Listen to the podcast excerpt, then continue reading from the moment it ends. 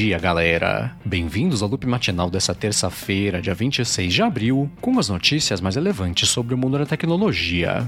O episódio de hoje é patrocinado mais uma vez pela AlphaCode e eu falo mais sobre eles daqui a pouquinho. Quem fala aqui é o Marcos Mendes e hoje no seu loop matinal do Loop Infinito eu vou começar falando sobre o Xbox, que teve o melhor mês de março aí dos últimos 11 anos, isso de acordo aí com o relatório do grupo NPD.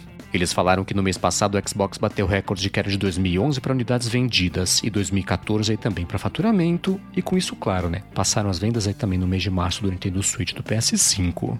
Já na categoria de jogos, o grupo NPD falou que o jogo Elden Ring foi mais vendido de PCs, Xbox também, PS5 aí no mês passado, o que é a segunda vez né, consecutiva do lançamento aí que esse recorde aconteceu. E falando aqui no PlayStation, a Sony falou que no dia 23 de maio vai lançar na Ásia inteira, exceto o Japão, aquele plano os três, né, planos reformulados do PlayStation Plus, e depois vai seguir. 1 de junho chega no Japão, 13 de junho chega nas Américas e 22 lá de junho também chega na Europa. Essa reformulação do PlayStation Plus traz diferentes níveis de assinatura, né? Para o pessoal acessar, por exemplo, o streaming até download de jogos aí do PlayStation original, PSP também, até títulos mais modernos. E caso você queira saber mais sobre isso, tem link aqui na descrição. E por último, aqui sobre o mercado de jogos, a Blizzard anunciou que Diablo Immortal vai chegar no dia 2 de junho pro iOS e também pro Android, mais pra frente só vai chegar a versão pro PC. A história do Diablo Immortal vai se passar entre as histórias lá do Diablo 2 e Diablo 3. E caso você queira ver o trailer, né, se inscrever também numa espécie de pré-download que você já pode fazer, tem link também aqui na descrição. E enquanto isso no mundo Android, a Samsung anunciou lá fora o Galaxy M53 5G. Ele tem câmera de 6,7 polegadas, tem 128 GB de espaço, tem até 8 GB de RAM, 4 câmeras atrás com até 108 megapixels, processador MediaTek Dimensity 900, bateria de 5.000 mAh e lá fora, por enquanto ele está confirmado só que ele vai ser lançado aí, custando a partir do que daria aqui uns 1.500 reais. Já o lançamento da Samsung que está perto aqui de acontecer no Brasil é do Galaxy S20 FE 5G, depois do lançamento do 4G que aconteceu no ano passado. Isso porque o telefone apareceu já no sistema da Anatel como homologado, então depende agora só da Samsung, do lançamento dele por aqui. A versão 4G do Galaxy S20 FE chegou por aqui no passado em maio, né? Chegou no passado aí, custando mais ou menos uns 5 mil reais. Então é esperar pra ver, né? Quanto que vai chegar também a versão 5G aqui, que o lançamento deve estar próximo. Bom, e ainda sobre o mundo Android, alguém perdeu ou esqueceu, né? Vai saber. Um protótipo aí do Google Pixel Watch nos Estados Unidos, ele foi parar na mão, as fotos né, foram parar na mão do pessoal do Android Central. Parece que o que rolou foi que o relógio ficou umas semanas lá na parte de achados e perdidos do restaurante. E aí depois que ninguém foi buscar, a pessoa do restaurante passou para um amigo, né? Que é mais ligado em tecnologia, esse amigo publicou umas fotos, mandou umas fotos aí pra galera do Android Central. Nas fotos dá pra ver um relógio com a tela redonda, as bordas curvas também, deixando ele lá com um aspecto que é bastante interessante, e botões laterais, né? Com uma coroa também que deve girar lá como acontece em alguns outros relógios inteligentes. Esse protótipo perdido tá com uma pulseira que lembra bastante lá as pulseiras do Fitbit Versa, e a pessoa que toca esse protótipo, inclusive, abriu um subreddit lá para poder responder as dúvidas do pessoal e matar a curiosidade, né, de quem tá esperando aí o Google Pixel Watch. A parte chata sobre isso é que como ele tá sem bateria, não dá para saber sobre o sistema, né, que funções lá que podem chegar, que podem ser exclusivas, por exemplo, dessa linha do Pixel Watch, isso a gente vai ter que esperar, né. Pode ser que pinte novidades sobre isso no Google I.O. que vai acontecer no mês que vem. E enquanto isso, na Europa, a Comissão do Continente deu mais um passo na direção de aprovar um pacote de leis que vai, dentre outras coisas, aumentar a responsabilidade de empresas de tecnologia sobre o que é publicado nas plataformas que elas oferecem, o que, claro, né, que tem bastante impacto no mercado de redes sociais. Elas vão ser obrigadas, por exemplo, a remover com mais agilidade conteúdos ilegais, combater desinformação também com mais eficiência, e tem a parte mais polêmica, né, que é explicar para pesquisadores, por exemplo, usuários também, como funcionam os algoritmos de cada um. Isso é polêmico justamente porque ao saber como é que funcionam os algoritmos, dá para alguém mal intencionado usar isso em favor próprio, né, para conseguir burlar sistema de segurança, por exemplo, de espalhar desinformação e também conteúdos ilegais, mas tá aí, né? Agora essa lei tá um pouquinho mais próxima de ser aprovada na Europa e resta só uma etapa antes de virar uma lei de verdade que deve começar em 2024. Bom, e ainda de bastidores do mercado, só que falando sobre a Amazon, ela comprou uma startup indiana chamada Glow Road, que é focada no mercado feminino. Essa é uma startup de comércio social que estava avaliada no ano passado em coisa de 30 milhões de dólares, mas a Amazon não falou se foi isso mesmo que ela pagou, se foi a mais ou se foi a menos. Esse mercado de comércio social, tipo aquelas lives que o pessoal tem feito para vender produtos, é uma coisa que começou a fazer bastante sucesso, especialmente desde o começo da pandemia, e é claro, né, é questão de tempo até a Amazon começar a entrar nesse mercado também. Bom, a seguir eu vou falar sobre a nova reviravolta aí do caso do Elon Musk querer comprar o Twitter, mas antes disso eu vou tirar um minuto aqui do episódio para agradecer ao AlphaCode pelo patrocínio aqui mais uma vez do Loop Matinal. A UFACode é especializada no desenvolvimento de aplicativos e sistemas também para empresas que querem fazer essa transformação digital e ela sabe que o mercado de tecnologia tem muitas oportunidades. Ela já fez mais de 200 aplicativos para Android e para iOS também que foram baixados já mais de 20 milhões de vezes. Ela quer ajudar você que tem o sonho também de programar.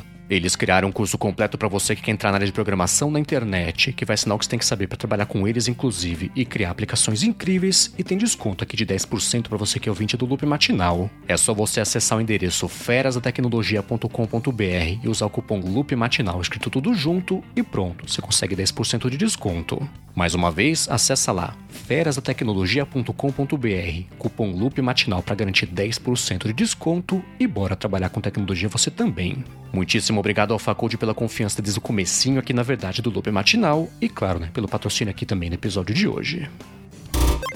Bom, vamos lá. Ontem o dia começou com diversos rumores bastante fortes que estava perto é a confirmação de que o Elon Musk ia de fato comprar o Twitter, e era verdade, acabou acontecendo o mesmo. Ao longo do fim de semana pintaram os rumores que falavam até pintou no New York Times falando que depois que o Musk conseguiu financiamento para comprar o Twitter, o painel da empresa começou a ver contra os olhos aí essa negociação e foi confirmado aí que eles conversaram no fim de semana, na verdade mesmo, para poder fazer essa compra. O Musk tweetou ontem no comecinho do dia, até antes mesmo da confirmação dessa compra, que ele esperava que os críticos dele continuassem usando o site, né, que para ele que isso quer dizer liberdade de expressão, o que literalmente, né, nessa definição, mas deixa isso para lá. Agora é que ele comprou o Twitter, o principal impacto vai ser que ele falou que ele vai transformar a empresa numa empresa privada, o que quer dizer que não vai ter mais ação do Twitter negociada na bolsa de valores e não vai ser obrigado mais também a se retratar lá pro SEC. A reação geral a isso aí ontem no Twitter foi bastante ruim, com o CEO da empresa até fazendo uma sessão de perguntas e respostas, né? se retratando também, fazendo perguntas e respostas aí para acalmar os ânimos lá na companhia, mas não teve jeito. Começaram umas demissões já do pessoal em protesto a essa compra por parte do Elon Musk. Bom, e ainda sobre as coisas do Twitter, ele está testando com algumas pessoas no iOS e por enquanto só um botão de closed caption lá para as legendas automáticas de vídeos em inglês. Eles lançaram faz um tempo um teste com essa função de legenda automática, que o pessoal tava achando meio difícil, né? De ou ligar ou desligar também depois de ligar essa função. Agora pintou esse botão para algumas pessoas, né? Para deixar mais fácil aí ativar ou desativar as legendas. Esse botãozinho com símbolo universal de Closed Caption aparece em cima na direita do vídeo lá para a pessoa poder ligar ou desligar, mas é só iOS por enquanto que tá com acesso a isso, né? Falando que o Android também só vai pintar daqui a umas semanas. Já uma outra mudança aí também que foi anunciada pelo Twitter foi o banimento de anúncios conteúdos aí que possam levar engano sobre a mudança climática. O Twitter falou que ele não vai mais aceitar anúncios que contradigam o que é consenso científico sobre o tema e que vai usar os relatórios da ONU né, para ter como base para tomar essas decisões. E enquanto isso, no mundo da Apple, ela confirmou um programa de reparos e trocas para o Apple Watch Série 6. O que rola aqui na versão de 40mm desse relógio pode acontecer um bug que deixa a tela inteira branca, né? E é irreversível e quando isso acontece, isso vale só para relógios aí feitos de abril a setembro do ano passado. Então, para esses casos, a Apple falou que ela vai consertar o relógio aí do usuário sem custo. E caso você tenha o Apple Watch Series 6, né, que você queira saber se ele pode ou não ter entrado nesse recall, tem link aqui na descrição. Agora, um rumor aí que pintou sobre o futuro do Apple Watch veio do Mark Gurman. Ele falou que a Apple está trabalhando num sistema que basicamente deixa o relógio se conectar, mesmo sem os dados de operadora, a um sistema de satélites lá para situações de emergência, né, para mandar localização, chamar contato de emergência também e tudo mais. Mas é aquela coisa, né? Ele tinha comentado que isso ia pintar no iPhone do ano passado, por exemplo, também. Isso até agora ainda não apareceu, mas ele falou que no caso do Apple Watch pode ser que no ano que vem sobe essa função aí, que não deve ser uma coisa para esse ano. Já uma coisa que ele falou que ele sabe que não tem chance de ser lançada nesse ano é que a Apple tá testando lá nos escritórios dela, por enquanto só, um iMac com processador M3. Para quem tá confuso com esses processadores, Apple nem confirmou o M2 ainda, né? Pessoal espera que ela anuncie em breve um MacBook Pro, um Air também, né? Mac Mini com M2, mas ela tá testando já o M3, que nem é uma surpresa, né? Claro que ela vai testar com antecedência, mas o Grama comentou que o iMac, de acordo com ele, já tá testando o chip M3. E por último, sobre a Apple, encerrando aqui o episódio de hoje, ela começou a avisar os desenvolvedores que vai tirar da App Store qualquer aplicativo lá que esteja meio parado, sem atualizações, isso no limite aí de pelo menos dois anos. Então, nesses casos, ela deu 30 dias aí para o desenvolvedor atualizar o aplicativo, senão vai tirar o aplicativo de disponibilidade da App Store. Essa decisão da Apple recebeu muitas críticas de desenvolvedores, né? De jogos, por exemplo, que são jogos completos que estão na App Store faz tempo e que não necessariamente tem que receber algum tipo de atualização, mas é isso. O pessoal vai ter que fazer alguma coisa e subir o aplicativo de novo para não ser removido da App Store em no máximo 30 dias. É isso aí, galera. O loop matinal do Loop Infinito vai ficando por aqui. Se você quiser se inscrever no canal do Loop Infinito no YouTube, o link tá aqui na descrição do episódio lá no loopmatinal.com junto com os links das notícias que eu comentei hoje. Já se você quiser falar comigo no Twitter, procura por MVC Mendes que eu tô sempre por lá. Obrigado pela audiência, obrigado mais uma vez aqui ao Alpha Code por tanto tempo de confiança aqui comigo no Loop Matinal e pelo patrocínio também aqui de mais esse episódio do podcast. E eu volto amanhã de manhã. Falou!